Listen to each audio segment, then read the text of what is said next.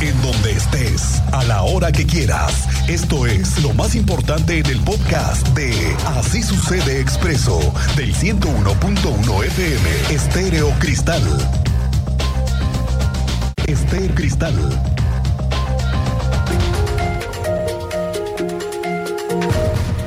Antes le quiero dar las gracias a todas las personas que ayer me acompañaron al carril confinado.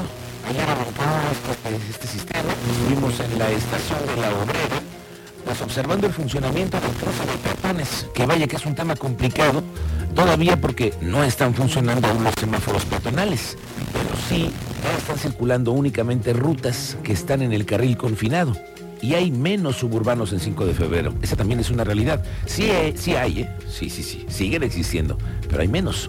Se nota mucho menos camiones invadiendo carriles que no deben. Entonces, usted pronto va a ir viendo cómo se va sintiendo los efectos de la obra. Hablo solamente para automovilistas, ¿eh? Los ciclistas todavía les va a faltar un rato. Pero sí, ahí están ya los primeros esfuerzos de la obra y ahora están anunciando que van a conectar a todos los campus de la Universidad Autónoma de Querétaro en rutas establecidas con la Agencia de Movilidad del Estado, porque buscan interconectar los campus de la Universidad Autónoma de Querétaro. Tú sabes más de esto, Alejandro Payán. Bienvenido, muy buenas tardes. ¿Qué tal? ¿Qué tal, Miguel Ángel? Muy buenas tardes. Pues efectivamente, el día de hoy se firmó un acuerdo entre la Universidad Autónoma de Querétaro y el, la Agencia de Movilidad del Estado de Querétaro, en la cual, en la cual pues se acordó implementación de dos rutas que partirán del campus de Cerro de las Campanas hacia los campus Juriquilla y campus Aeropuerto de la Máxima Casa de Estudios.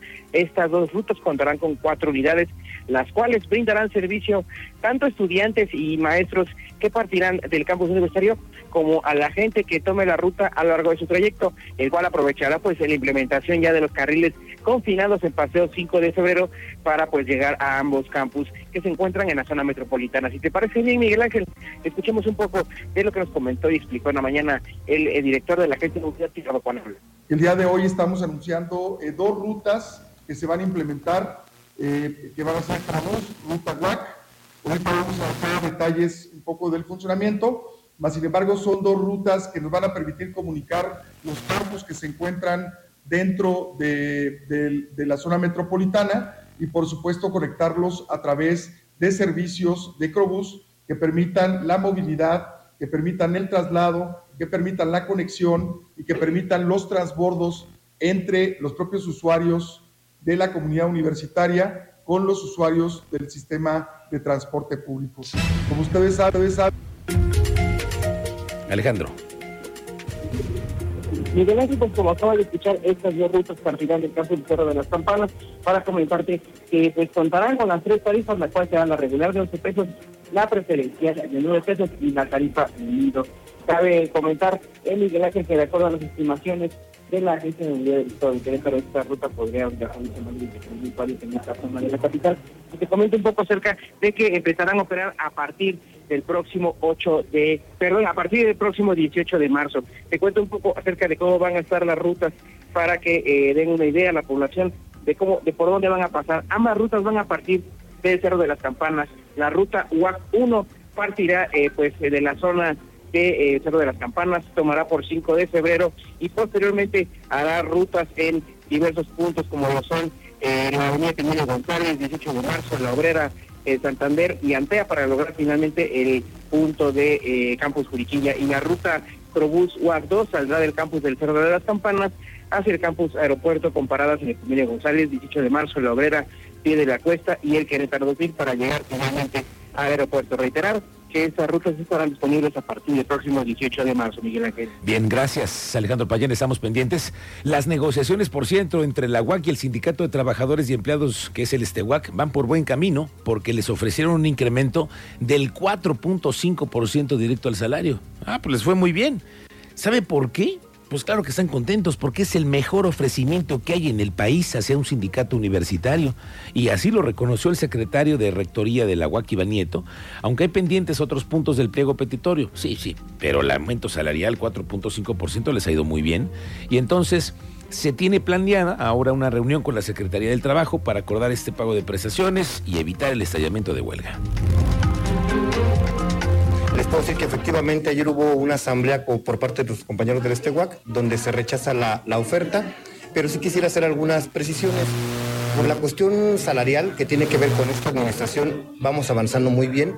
Realmente el problema con nuestros compañeros es el incumplimiento que ha existido de los últimos tres años a la fecha, principalmente la entrega de uniformes de los ejercicios 2021, 2022 y 2023. Hay que recordar que nosotros apenas ingresamos en el 15 de enero de 2024. Sin embargo, este, como autoridad estamos dando la manera de establecer mecanismos para que se subsanen esos incumplimientos al contrato. Repito, en la cuestión salarial vamos avanzando de una manera muy puntual.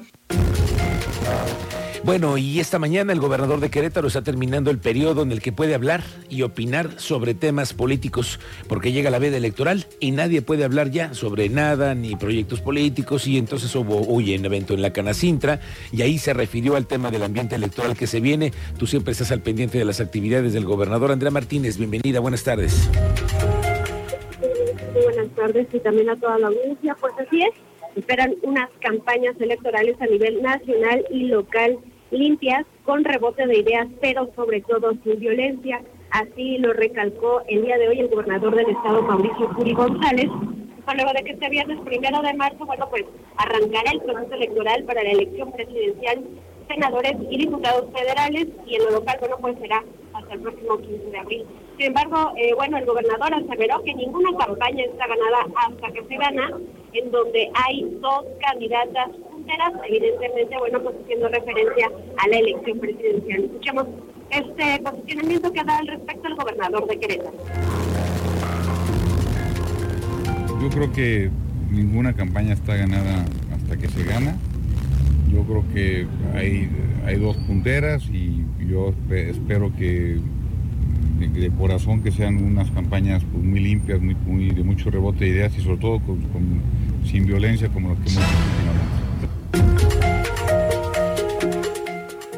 visto Reitero que los funcionarios públicos en Querétaro siempre han cumplido con la ley electoral durante estos procesos y conocen perfectamente las consecuencias en caso de que no la respeten.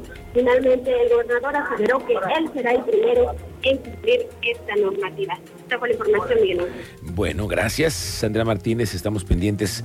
Y esta mañana el gobernador estaba hablando sobre ese tema de la Canacintra y sobre este asunto que está pasando.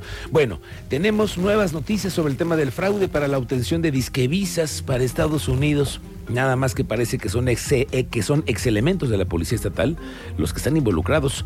Teniente Mérida, muy buenas tardes, bienvenido. Gracias, Miguel Ángel. Muy buena tarde, buena tarde a nuestra audiencia. Aquí lo informó el fiscal general del Estado, Alejandro Echeverría Cornejo, señalando que es un ex elemento de la Policía Estatal, principal responsable de fraude en Cadereyta. Recordemos que se pedían dinero para entregar estas visas y que se tramitaran este documento eh, que les prometía visa a cambio de importantes cantidades de dinero. Hemos dado eh, parte de 60 hasta 150 mil pesos que pedían depositados. Señaló que los ofendidos también aportaron videos donde se observan elementos activos de la Policía Estatal, por lo que se investiga que están relacionados. También recalcó que esta persona está obligada a acudir el primero de marzo a la audiencia inicial porque solicitó ante un juez federal un amparo la misma lo promovió y ahora tendrá que presentarse el primero de marzo a esta audiencia inicial. Escuchemos lo que declaró el fiscal general del Estado, Alejandro Echeverría. Es de que la principal líder de este de este fraude cometido en agravio de varias personas este es una ex policía municipal es una policía estatal quien tenía una relación personal con el responsable de esa, de esa zona y, y por eso se da esta vinculación o relación. Sin embargo, ella está obligada por una disposición de un juez federal a presentarse el próximo día primero de marzo en la audiencia inicial Esperemos, por supuesto, que se presente. Y para cerrar, Miguel Ángel, también informarte que fue cerrada una clínica en la cabecera municipal de Cadereyta que estaría relacionada con esta investigación. Es que se refiere que se solicitaba que se aplicaran algún tipo de vacuna, por eso es parte de la investigación. Hay saber, indagar qué es lo que les aplicaron y quién lo aplicó, es parte de la investigación, Miguel Ángel. Muy bien, estamos pendientes, al rato lo platicamos, Teniente Mérida. Muy buenas tardes. El secretario de Gobierno, Carlos Alcaraz, se refirió al tema de una demanda colectiva por fraude en contra de la empresa Yoxt Holding. Precisó que en total son 250 más o menos los expedientes de los queretanos que están afectados por el delito de fraude por parte de esa empresa y van a unirse en una demanda colectiva que se va a presentar ante la Fiscalía de Jalisco y la Fiscalía General de la República. Están llamando por si hay más interesados en unirse a esta demanda colectiva